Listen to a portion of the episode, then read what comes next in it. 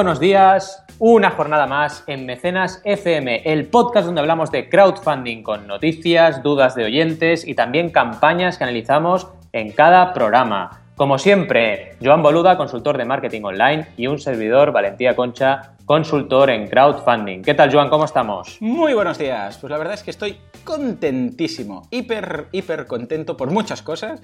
Algunas las comentaremos aquí, otras las comentábamos fuera de antena. Pero además eh, se acerca las Navidades, con lo que también es otra, otra razón para la que estar contentos. O sea que muy bien. Y además estamos aquí en miércoles. Imagínate, hoy publicamos un miércoles. Ya os avisamos que esto sería un poco loco estos días navideños. Vamos a ir publicando un poco en función de nuestro calendario, porque Claro, queríamos, eh, podíamos haber grabado hoy, pasarlo el viernes, pero entonces, eh, claro, los números que comentaremos hoy de las campañas no coincidirían con lo que hemos dicho. Mira, tenemos un rato hoy, publicamos y la gente pues estará a la mar de contenta de recibirnos, esperamos, 24 horas o 48 eh, horas antes de lo esperado. O sea que, contentísimo, contentísimo. La verdad es que este nuevo formato también animaos a vosotros como audiencia a decirnos qué os parece, si os gusta, si os parece más ágil, etcétera, ¿no? Si no llegáis a hacer los 10 kilómetros corriendo ahora y antes sí, yo qué sé, puede pasarnos de todo. Igual la gente nos dice, ah, yo me gustaba más el largo. bueno, oye, pues yo qué sé. No, pero entonces lo que tienen que hacer es mejorar su marca, está clarísimo. Si hacen esos 10 kilómetros, entonces lo que tienen que hacer es correr más. Eh, yo lo hago, yo cuando voy a correr y tal, en función del podcast veo si he acabado antes o después. También tengo la app de, de Track Runner y tal, ¿no? Pero también, también podría ser interesante. Así será un propósito de 2016. Exacto, será podcast de crowdfunding y entrenadores personales. Exacto, a medio programa diremos a kilómetro 5, kilómetro 5. ¿Te acuerdas de ese, yo no sé si lo hacías, pero en, secundaria había la course, eh, oh. ¿cómo le llamaba? La course Malel, la course, ah, no me acuerdo. Sí, algo así. Lo ha borrado de mi memoria, mi cerebro. Uh, Tours Tourmet, ah, no me acuerdo, pero se iba oyendo unos pitidos y en ese eh. pitido, en ese intervalo, tenías que llegar al final del patio y regresar. Y te iba diciendo, pip, fin del primer periodo. Pip, fin del segundo. Y cada vez iba, iba, más rápido el cabrón, ¿no? Y yo, odiaba esa, esa, esa, voz, es un poco rollo naranja mecánica. Cuando lo oigo, ¡ah! entro en shock, ¿no? O sea que vamos a hacer lo mismo. Ah, diremos, ya deberías haber hecho los 5 kilómetros, venga, mismo ritmo. En fin. En fin, qué bueno, qué bueno. Vamos con las noticias de esta semana, porque la verdad es que estamos cargaditos de novedades. Por una parte, hacer mención al nuevo diseño de Lánzanos. Realmente yo me he pasado por allí y está muy bien. Os vamos a dejar, por quien no lo conozca, que seguramente lo conocéis muchos de vosotros, eh, la URL de Lánzanos para que echéis un vistazo al nuevo diseño. Un diseño que ha mejorado mucho la usabilidad de la plataforma y que nos puede deparar muchas sorpresas y además también muchas colaboraciones. Lánzanos realmente es un poco como como Indiegogo en el sentido de las colaboraciones que, que genera y las sinergias que crea. Y es muy interesante también desde que forma parte del grupo de, Logic, de Logic Ventures, del blog Logic, que además de ser un blog es una empresa, pues está muy bien porque han creado diversas, eh, diversas colaboraciones interesantes para desarrollar e incubar proyectos empresariales. esto es muy interesante. Y eso lo unen también con un nuevo diseño que la verdad es mucho más atractivo. También es verdad que las plataformas españolas en general a nivel de diseño pues han tardado un poquito más en generar innovaciones normalmente, a ver, es habitual porque tampoco tenemos el tejido inversor que hay en Estados Unidos, pero ya empezamos a verlo. Lanzanos ha mejorado, Berkami seguro que lanzará mejoras en breve, aparte de los formularios que ya lanzó hace unos meses, etcétera. Y es muy interesante. Y luego la segunda noticia, que estoy seguro que te va, te va a encantar, es que Patreon tiene ya app. Esto es muy interesante. la verdad es que Patreon, sí, sí. Ya tocaba, no tenía. Madre mía, madre mía. No, no, no, no. De hecho, eh, fíjate que las apps todavía eh, son poco habituales en el crowdfunding. Tiene Kickstarter Indiegogo, pero el resto de plataformas no tienen app. Y eso, bueno, es otra muestra más, como siempre decimos, de lo, de lo nuevo que es esto, de cómo estamos empezando. Y realmente Patreon, el hecho de que tenga una app, es sintomático de muchas cosas, del desarrollo de la plataforma, eh, se, realmente se ha consolidado como crowdfunding recurrente y tengo muchas ganas ya de bajármela porque yo tengo la de, evidentemente, de Kickstarter y de, y de Indiegogo. Quiero ver cómo lo han solucionado la de Patreon porque puede ser muy interesante las funcionalidades. Si queréis, bueno, nos la bajamos tú y yo y podemos presentar un análisis en próximos programas de cómo ah, pues funciona la app, porque puede ser interesante.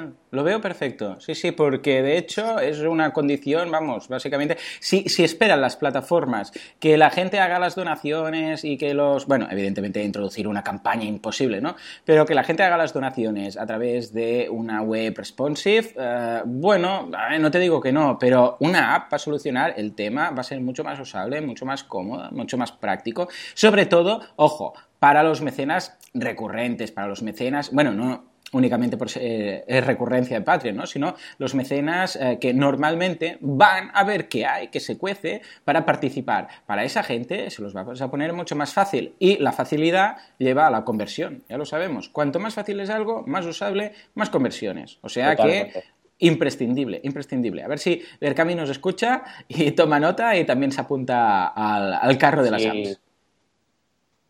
Yo estoy convencido que ellos están, están también con ese trabajo en mente, más que nada porque yo lo veo en Kickstarter, en el panel de control, cuando llevo campañas allí, la cantidad de tráfico que te viene a través del móvil, que es una auténtica pasada, ¿no?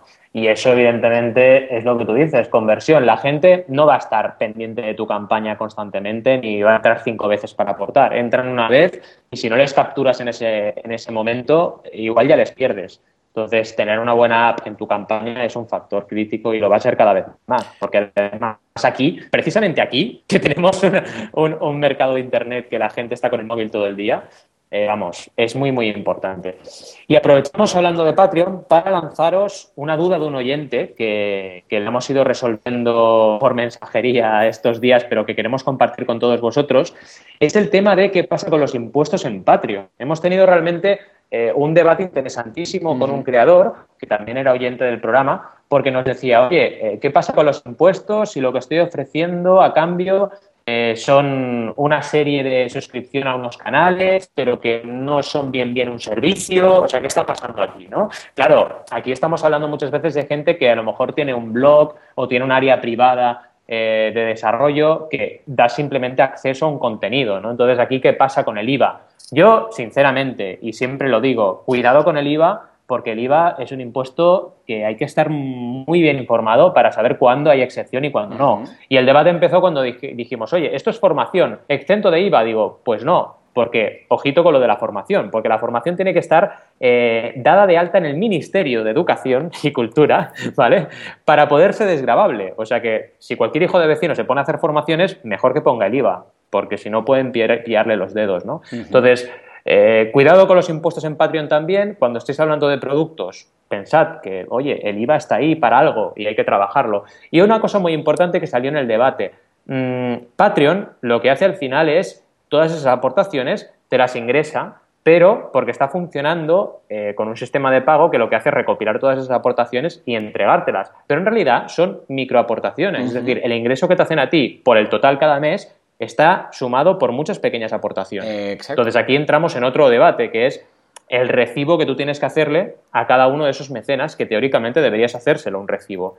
Entonces, bueno, eh, tener en cuenta todo esto, tema recibos, tema impuestos y, sobre todo, si tenéis dudas, consultarnos a nosotros también hablar con vuestro gestor y trabajarlo lo mejor posible, evidentemente. Totalmente. Esto es, eh, sobre todo, sobre todo, id al gestor. El gestor os, lo va a solucionar, os va a explicar exactamente lo que hacer. Porque esto pasa en muchas ocasiones. ¿eh? También, por ejemplo, ah, si ah, tenéis clientes y domicilian los clientes el pago, os llega un único pago con todos, con, con el cuaderno, si entregáis un cuaderno, un listado, y os llegan todas las... No son transferencias, son domiciliaciones todas juntas. Pero claro, cada, cada cliente necesita su factura. Pues esto es lo mismo. Ellos los juntan, lo que dices tú, varias microdonaciones, pero si hay 20, necesitas 20 recibos o 20 facturas. Lo que no puedes es decir, bueno, están todos ahí metidos, ¿no? Sino que debe estar eh, después, eh, a nivel contable, todo separado. O sea que importantísimo. Tan solo un par de aportaciones en cuanto a la sección de noticias. Más que noticias, es un seguimiento súper rápido. La primera de la campaña de Dan Ariely, la de Irrational Card Game, que dijimos en su momento, va a superar el cuarto millón. Eh, dijimos, va a superar los 200 250.000 se cerró hace poco con 282.294 dólares. 5.405 patrocinadores. O sea que también nos dejamos... Eh, eh, creo que deberíamos mojarnos un poco más, Valentí. ¿Cómo lo ves? ¿Qué te parece si de vez en cuando, cuando empieza una campaña, hacemos un aproximado, un intervalo, para no arriesgar mucho, no vamos a decir un precio justo, pero un intervalo de me gusta. dónde va a aterrizar eso. ¿Qué te parece? ¿Nos, mojamos ahí? Me parece, me parece genial, la verdad. Y es una manera también de, hacer un poquito un pequeño juego con nuestra audiencia. Venga, bien, pues vamos a hacer esto. Pues mira, lo vamos a hacer precisamente con la siguiente campaña rápida, rápida, solamente la menciono, de, de Expedición Cabo Norte, que está actualmente de los 2.000 euros, recordemos, Pablo, que pidió a 4.000 euros. Y le quedan ni más ni menos que 32 días. Venga, vamos a hacer un intervalo. Es, muy difícil en este caso porque no tenemos kick, track, porque en este caso estamos hablando de una campaña que no, está en Kickstarter. Es Berkami, ya la mencionamos en su momento. Eh, consiguió el 100% en, en, nada, el 50% en 5 horas, el 100% en menos de 24 horas. Eh, le quedan 32 días y ha doblado, ya está el 200%. ¿A cuánto crees que puede llegar esta campaña? Mira, yo ahora estaba pensándolo y por lo rápido que ha conseguido el poder del 100 y cómo ha ido evolucionando, porque lleva una semanita y ha doblado la cantidad. Es decir, yo creo que la cosa tendría, debería estar por encima de los 6.000. correcto, yo también lo opino igual. Y, quizás, a ver, para no hacer un intervalo muy alto, diría que entre 6.000 y 7.000, porque claro, si te digo entre, entre 6.000 y 15.000, no Sí, podríamos hablar de unos escenarios. Un escenario mm, normal serían unos 6.000, eh, un escenario optimista serían unos 8.000, podríamos eh, ubicarlo así. Porque, porque, claro, también hemos visto la frenada que ha tenido. Evidentemente, ha tenido... A ver, aquí Pablo es súper majo y ¿qué ha pasado? Que todo el mundo se ha volcado inicialmente a, a él, ¿no? A partir de aquí, claro, dependerá si, por ejemplo, le mencionan en la, newsletter, la gente de Berkami, porque ya ha conseguido 4.000 de esos 2.000. Si, por ejemplo, hace alguna mención extra en algún ah, programa de comunicación, que él se va moviendo y tal, en algún canal, alguna radio, algún sitio, porque ahora ya va rascando gente que ya no lo conoce. O sea, la gente que lo conoce lo supo el primer día. Claro, lo supo los primeros 24 horas, las primeras 24 horas, la gente ya pilló su, incluso el dibujo del perrito y tal, o sea que el primer círculo ya está cerrado. A partir de aquí, claro, ahora no podemos esperar que haga el mismo importe cada día, que cada día haga mil euros, imposible, ¿no? Pero sí que yo creo que hay ahí incluso un intervalo de, de 6 a 8, quizás un poco más podría llegar. Vamos a ser, vamos a ser bueno, de alguna forma precavidos con nuestra, con nuestra aproximación y vamos a echar ese intervalo, a ver, a ver si, si quedamos muy lejos. Eh, estoy seguro que si ah, nos quedamos, ah, nos equivocamos, será por debajo. Seguro. Seguro que. Yo estoy eh, convencido. seguro. Yo estoy convencido y además, bueno, es la regla de la U, es decir, es normal todo lo que comentábamos, las campañas empiezan fuertes, luego baja la recaudación diaria y luego tiene otro repunte al final. Yo creo que, bueno, ya veremos. Me encanta, me encanta esta nueva sección, ¿eh? Estimación de sí, recaudación. Sí, sí, ha sido en directo, Además, sin haberlo hablado antes, ha sido a lo loco. Venga. A lo pues loco. Pues venga, va, vamos a hacer eso. Y así también nos daremos cuenta de, qué factores, en caso que nos equivoque, porque esto es una bola de cristal, nosotros tenemos nuestras, nuestros Excel, nuestros números y tal. Pero, pero claro, nadie sabe, ostras, pues mira, salió en un, yo qué sé, en un Facebook de alguien y se hizo viral. Bueno, claro, esto es imposible, ¿no? Pero mm. a malas Vamos a optar ese millón de las antiguas pesetas, esos 100.000 euros, y en un escenario más óptimo, unos 8.000. Y a ver si, si nos quedamos, eh, eh, por el bien de Pablo, nos quedamos cortos, ¿vale? Totalmente, estoy de acuerdo y además pues así animaríamos también las campañas. Perfecto. eso, eso, venga, va, va. Pues nada, venga, ahora sí, las campañas. Vamos a por ello. La primera de ellas, que ya recordáis que, bueno, vamos a hacer más ágilmente esta parte, tendremos dos campañas cada programa. La primera se llama Ulu, un latido universal. Y además me hace mucha gracia que está publicada en la plataforma Ulule. Entonces, en la URL es súper divertida porque es www.ulule.com barra Ulu. Es muy, muy divertido. Realmente, bueno, eh, conozco de primera mano esta campaña y me parece una campaña interesantísima porque es un viaje eh, hacia el interior del ser humano, hacia el latido que tenemos todos dentro, nuestro corazón, y cómo este viaje, que está protagonizado por precisamente el creador de esta campaña, le lleva a conectar con muchas personas. Es muy interesante, eh, lleva realmente trabajo de este proyecto y el canal de YouTube del proyecto lo podéis ver cómo han ido creando eh, vídeos inspiracionales donde cada una de las personas que participan, cada una de las personas escucha su latido y luego empieza un debate. Empieza un debate sobre siempre, evidentemente, temas muy, muy, muy esenciales de, la naturaleza humana, ¿no? Eh, lo que es importante, lo que no, lo que realmente te llega, lo que no, etcétera, ¿no? Muy interesante esta campaña y a nivel de eh, cómo se ha planteado, básicamente es lo que os decía. La idea es pasar de un proyecto eh, que de momento ha sido simplemente un canal de YouTube con una serie de piezas a crear realmente una película, un auténtico documental donde se va a ver toda esta historia de cambio y cómo esta conexión, este latido universal entre diversas personas se está ya produciendo, más que como una mera película o documento, como un movimiento realmente. Y bueno, a nivel de diseño está muy bien trabajada.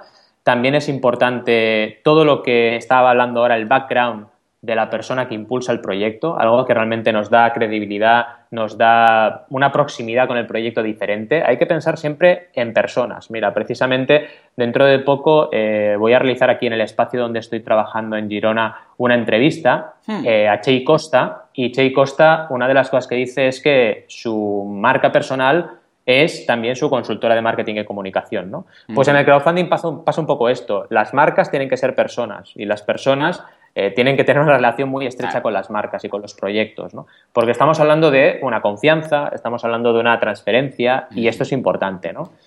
¿Qué más os puedo decir de esta campaña? Las recompensas, que son muy complicadas siempre en todo lo que es audiovisual, normalmente siempre se centran en diferentes paquetes de eh, bueno, visualizados y de historias alrededor de esa película que se quiere crear. Pero aquí ya veréis que van un poquito más allá, ¿no? Primero, eh, tienen un pequeño latido, pequeño latido donde puedes tener acceso al foro de la película, importante. Acordaos también de casos como Verónica Mars, que ya hemos comentado, cómo se hizo este tipo de, de recompensa más participativa, que la gente responde muy bien. También, evidentemente, salir los créditos, y descarga anticipada. Fijaos que desde la primera recompensa, que en este caso empieza por 22 euros, tienes tres recompensas incluidas en este tramo. Entonces la generosidad está patente desde el primer momento. Luego, evidentemente, esta recompensa está limitada y las siguientes ya no lo están. Es eh, la estrategia típica de Early Bird y eh, una vez se acaben estas primeras recompensas, la misma vale 33. A partir ah, de ahí tienes diferentes, exacto, tienes diferentes opciones, ¿no? Eh, y diferentes extras que no dejan de ser como una especie de experiencia ampliada. Acceso a la Premiere, formar parte de las series propiamente que van a firmar, eh, que van a filmar, perdón, donde tú también puedes explicar tu historia, si ya te conectas un poquito con este, con este, con este movimiento, por así decirlo. También eh, una charla motivadora, es decir, producto ampliado, ya no solo es mírate un poco desde la palestra el proyecto, sino que puedes participar y ser una de las vivencias que explican cómo eh, te has escuchado a ti mismo, etcétera, y, has dado un paso cualitativo en, tu vida, por así decirlo. Y hay una recompensa, eh, dos recompensas muy, muy grandes, donde ya te dan una experiencia completa eh, y formas parte de una experiencia con todo el equipo que está filmando la película y el proyecto en ah, sí. muy interesante, la verdad. Y fijaos ¿Qué podemos aprender de esta campaña? Pues a nivel de recompensas, cómo han trabajado el proyecto a nivel de producto ampliado. Es decir, no se han quedado en, mira, aquí tienes eh, gracias en los créditos y te descargas el documental, mm. sino que han ido mucho más allá, ¿no? La campaña, la verdad, le quedan pocos días y el objetivo era muy, muy, muy alto. Eh, también es verdad, es otro de los problemas de este tipo de campañas, que los objetivos 43.000 euros, dices, ¿es mucho? Pues para un proyecto de este tipo no lo es. Porque si quieres pagar a la gente y quieres realmente tener a todas las personas, eh, bueno, compensadas, no tanto por un hecho de ganar dinero, sino por un hecho de compensar su tiempo y dedicación al proyecto, es lo que te sale, a no ser que estés 25 mm, años para, para hacer el proyecto, ¿no?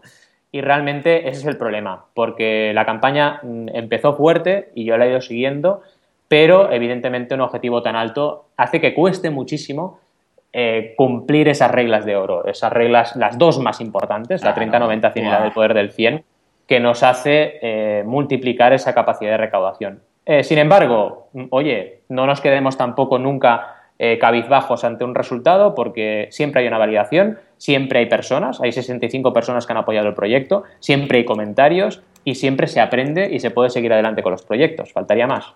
Totalmente.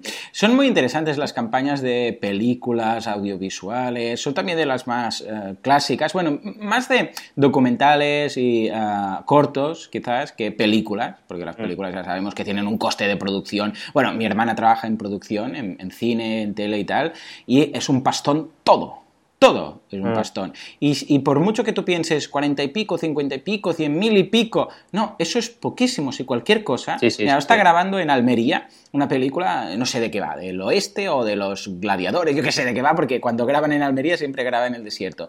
Y tienen un hotel cerrado para ellos. Un hotel entero.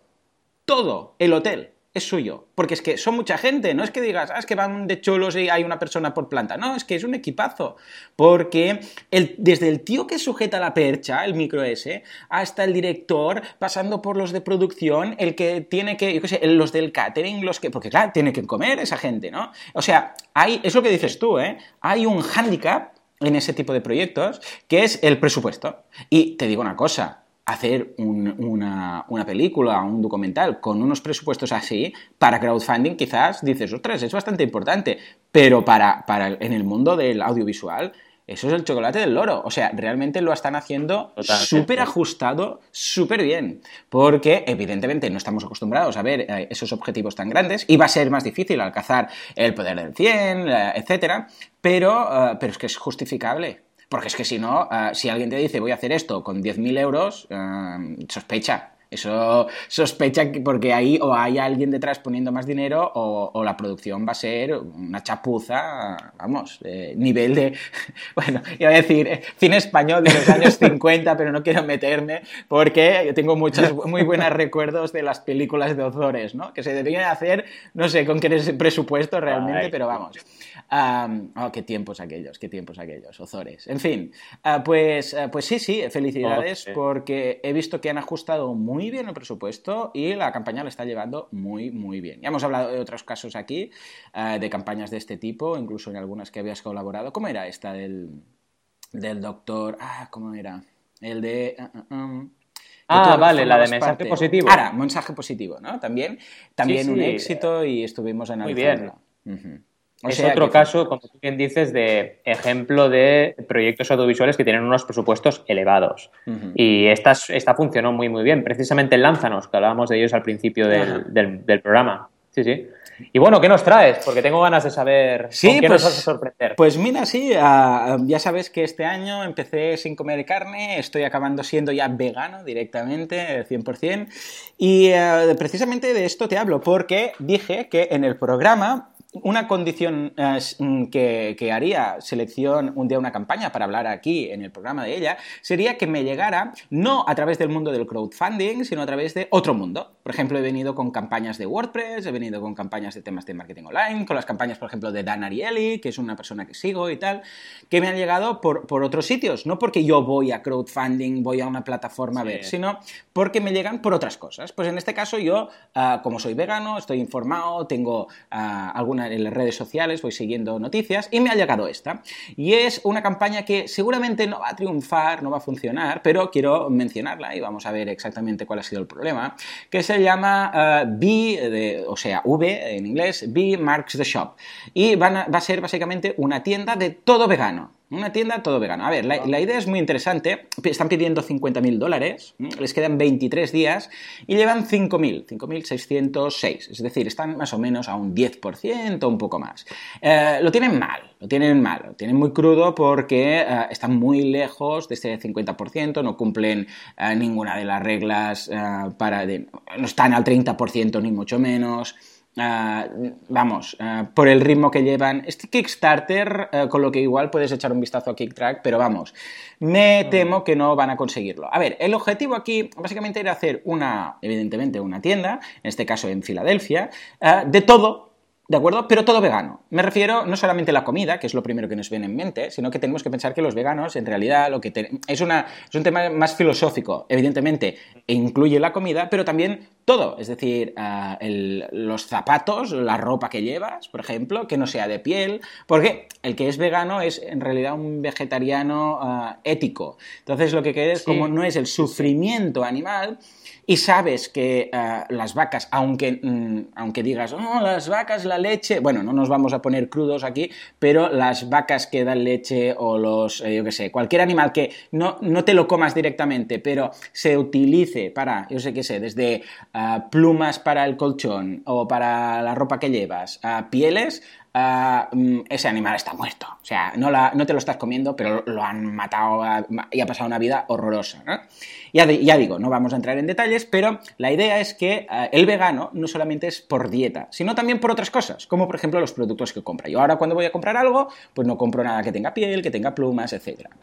Porque las plumas salen de los patos, ¿eh? Y los patos no es que vayan al peluquero. No es que vayan al peluquero y les digan, a ver, un poco corto de los lados y tal. No, no, no. Bueno, pues eh, em, yo como, ah, y, es verdad, es cierto, yo cuando voy a comprar, pues es, es, un, es, un, proceso muy pesado, porque tienes que ir, mirar la etiqueta, a ver si esto es, a ver si tiene, a ver si no tiene estos ingredientes, a ver si eh, tiene este material, a ver si no, estos tejanos, son los tejanos van bien, pero tienen la etiqueta de piel, vaya, entonces ya no los puede comprar, este tipo de cosas. Claro, si a mí me dice, Joan, aquí tienes una tienda, que todo lo que hay es vegano, yo voy a comprar esa tienda, pero vamos, sin ningún tipo de duda, porque sé que es, libertad total, sé que puedo ir, mirar y no tengo que mirar las etiquetas, es, todo vegano, ya lo sé. Entonces, esta gente ha tenido esta idea, explican su historia, está muy bien, cómo empezó, con el abuelo, etcétera, dónde están, uh, por qué nos necesitan, en este caso, qué es lo que vamos a hacer, qué es lo que tendremos. en este sentido está muy bien. Eh, lo que pasa en este caso, primero, hay dos puntos. El primero es que eh, el presupuesto es alto. O sea, antes hablábamos de cuarenta y pico mil y tal, ah, o en el, caso de los audiovisuales, que, que eran cifras altas, claro, cincuenta mil. Eh, se entiende, se entiende que es una cifra, mm, claro, que no vas a poner tú una tienda por, mm, por 500 euros. Eh, lo que pasa es que quizás, quizás deberías mm, plantearte tú aportar una parte, lo que decíamos muchas veces, es decir, bueno, yo voy a poner 50.000 y necesito 50.000 más, por ejemplo, o 25.000 y 25.000, ¿no? ¿Por qué? Porque si no desanima un poco, la gente ve que no lo vas a conseguir, entonces ya no aporta. Esto sería un, un tema. Pero después, por otra parte, también tenemos que pensar que es una tienda física en Filadelfia. Claro, esto ya hace que la mayoría de la gente no pueda. Este, esto es Estados Unidos, pero Estados Unidos es muy grande. Tengo que decir, si, si aquí ya fuera, yo qué sé, en Madrid, dirías, bueno, pues la gente de Madrid sabes que puede ir a comprar, pero yo, por ejemplo, desde Barcelona no voy a ir a Madrid. Entonces, en Estados Unidos, claro, aquí están sufriendo un poco lo que nos pasa aquí, que se están dirigiendo a una masa crítica de gente muy inferior a la masa crítica que normalmente tiene alguien que ofrece algo, por ejemplo, digital o un producto que se envía.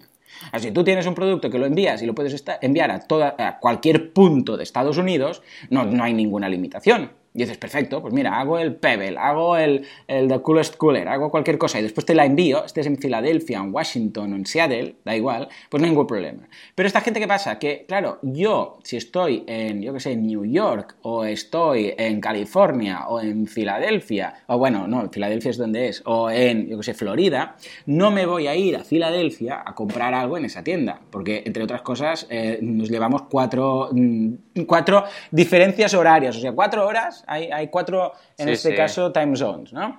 Zonas de, estas de cambio. Imagínate, voy a tirarme ocho horas de avión para ir a comprar algo. Entonces, claro, ¿qué les ha pasado? Que se ha reducido la masa crítica de gente a los que tienen alrededor de lo que sería la tienda.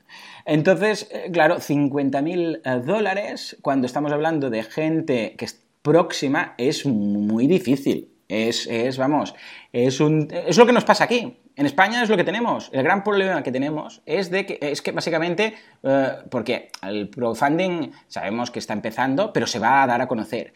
Pero aquí somos cuarenta y pico millones de personas y de un día para otro no vamos a ser 80 millones de personas. ¿De acuerdo? Entonces, ¿qué pasa? Les ha pasado lo mismo. Que están relativamente limitados por el tema geográfico. Aparte la campaña está bien, o sea, es a partir de 10 dólares que se puede contribuir, que, es, ah, que aparecerás en, las, ah, en, una, en, una, wall, en una pared que tendrán ahí la tienda, con, de gracias, que esto está bien. A partir de 25 dólares, ah, que hay 6 patrocinadores que lo han pillado esto, tendrás también ciertos productos con un PDF, con cosas y tal, y a partir de ahí van sumando y van sumando. Lo que pasa es que, mm, claro, sumando mm, recompensas de por ejemplo, las más pedidas tenemos de 10 dólares, de 40 hay algunas, de 50, de 75 hay dos, eh, de 150 que dices, bueno, mira tal, hay cinco, claro no vas a llegar a los 50.000 dólares, eh, ni mucho menos, ¿no?